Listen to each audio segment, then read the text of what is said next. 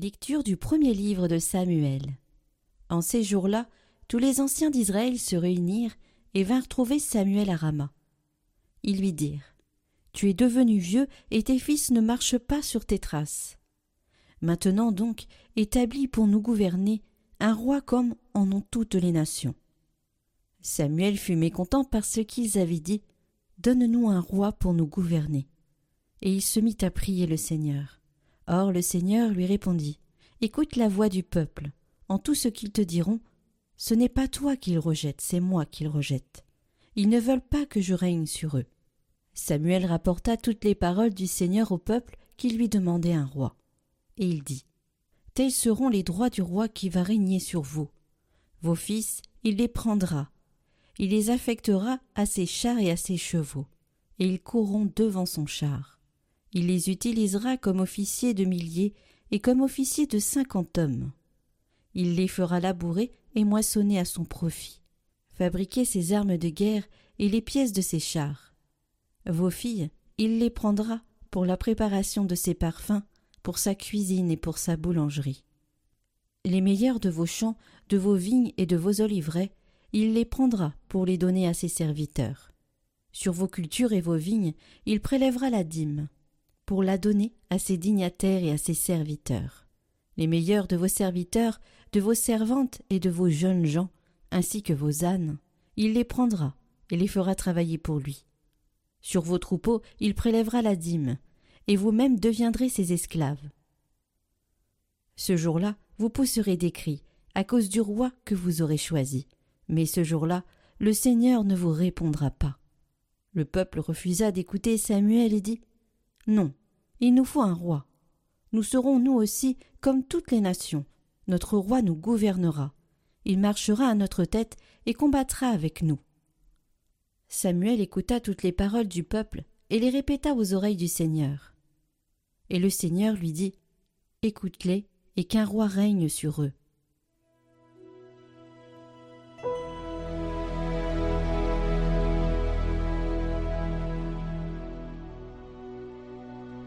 Ton amour, Seigneur, sans fin je le chante. Heureux le peuple qui connaît l'ovation.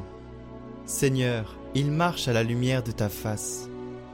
Tout le jour, à ton nom, il danse de joie, fier de ton juste pouvoir. Tu es sa force éclatante, ta grâce accroît notre vigueur.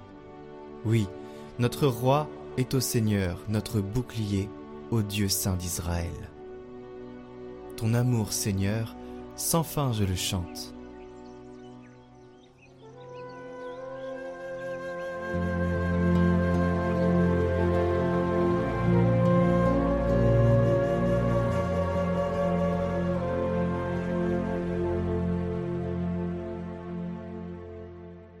Évangile de Jésus-Christ selon saint Marc. Quelques jours après la guérison d'un lépreux, Jésus revint à Capharnaüm et l'on apprit qu'il était à la maison. Tant de monde s'y rassembla qu'il n'y avait plus de place, pas même devant la porte, et il leur annonçait la parole. Arrivent des gens qui lui amènent un paralysé, porté par quatre hommes. Comme ils ne peuvent l'approcher à cause de la foule, ils découvrent le toit au-dessus de lui, ils font une ouverture et descendent le brancard sur lequel était couché le paralysé.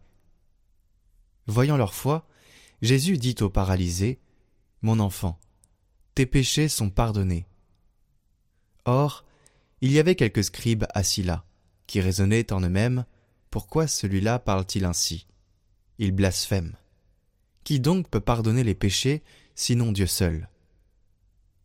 Percevant aussitôt dans son esprit les raisonnements qu'il se faisait, Jésus leur dit Pourquoi tenez-vous de tels raisonnements? Qu'est-ce qui est le plus facile Dire à ce paralysé Tes péchés sont pardonnés ou bien lui dire Lève-toi, prends ton brancard et marche.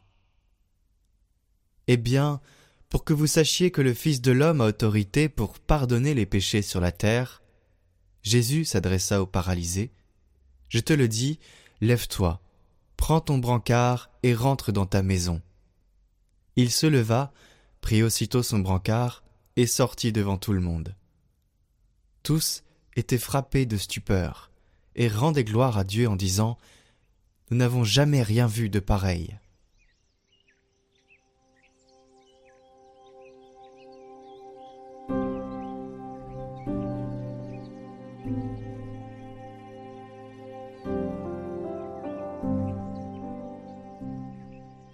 Commentaire de Saint Augustin.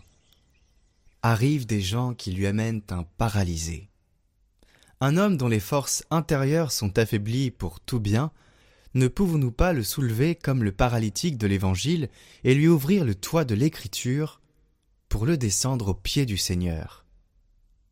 Vous le voyez bien, un tel homme est un paralytique spirituel. Et je vois ce toit de l'Écriture, et je sais que le Christ est caché sous ce toit. Je vais faire donc, autant qu'il me sera possible, ce que le Seigneur a approuvé chez ceux qui découvrirent le toit de la maison et descendirent le paralytique à ses pieds. Celui-ci dit en effet Mon fils, prends courage, tes péchés te sont remis. Et Jésus guérit cet homme de la paralysie intérieure. Il lui remit ses péchés et il affermit sa foi.